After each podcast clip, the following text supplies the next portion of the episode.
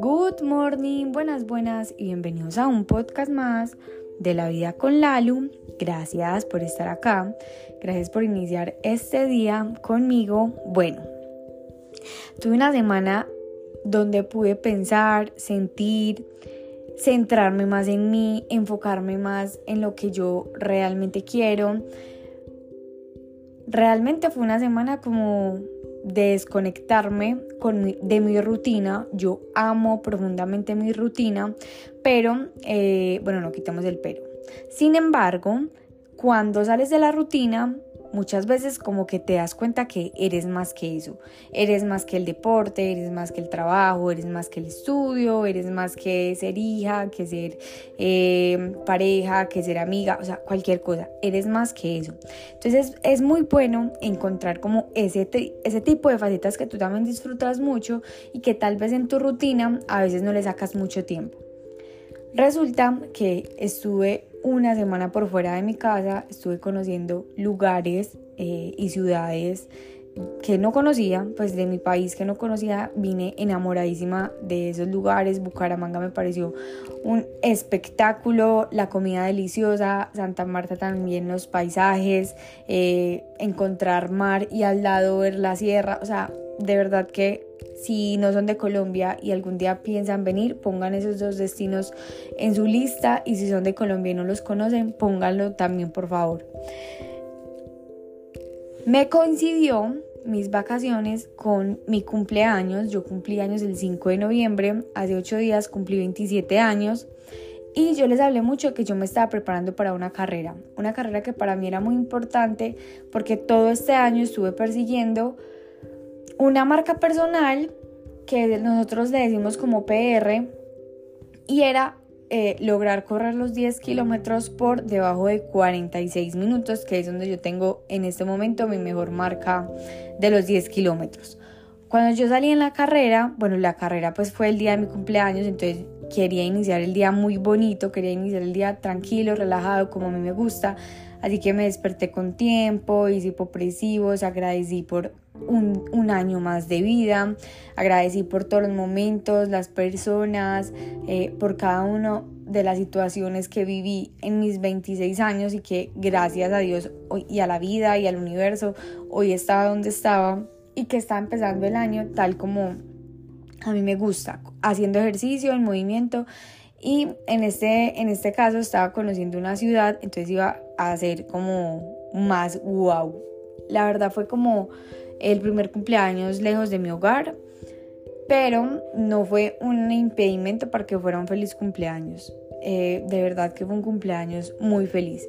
En todo caso, yo tenía, pues como les contaba, un objetivo muy claro y era hacer PR.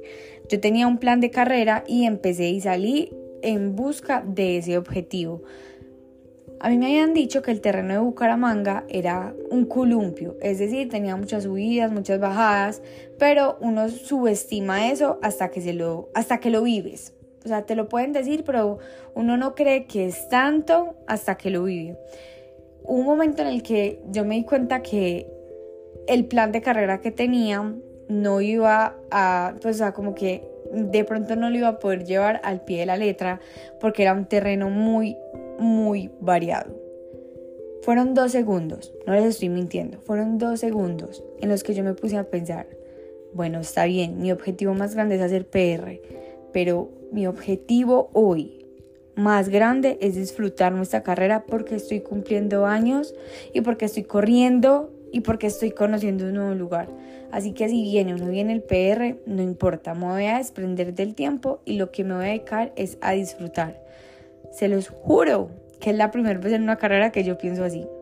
Yo soy muy competitiva conmigo misma, o sea, yo soy muy, como les decía, estaba buscando una marca personal, soy muy objetiva, digamos, con mis marcas personales o con los, los resultados que quiero en una carrera y siempre los mido con el tiempo. No les voy a mentir, o sea, no les voy a decir, no, yo corro por placer, obviamente corro por placer, pero atrás de ese placer siempre había como una marca o un objetivo en números o en tiempo que estaba ahí siendo muy representativa, pero fue la primera carrera en la que yo me pude desprender de ese PR y sentirme verdaderamente afortunada por lo que estaba viviendo, por cómo estaba empezando mis 27 años y me sentía demasiado afortunada no solamente por como por lo que estaba sucediendo, sino caer en cuenta de eso en medio de una carrera.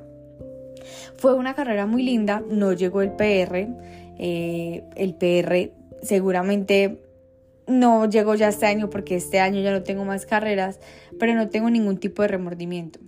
¿Por qué? Porque si yo tengo un remordimiento porque no logró ese objetivo, créanme que estoy como dándole muy poca, muy poco valor a todo el proceso que he llevado, muy poco valor a las madrugadas, a los entrenamientos, a mm, los, todas las las preguntas que me he hecho, las respuestas, y no quiere decir que porque llegó o no llegó esté haciendo las cosas bien o esté haciendo las cosas mal, no.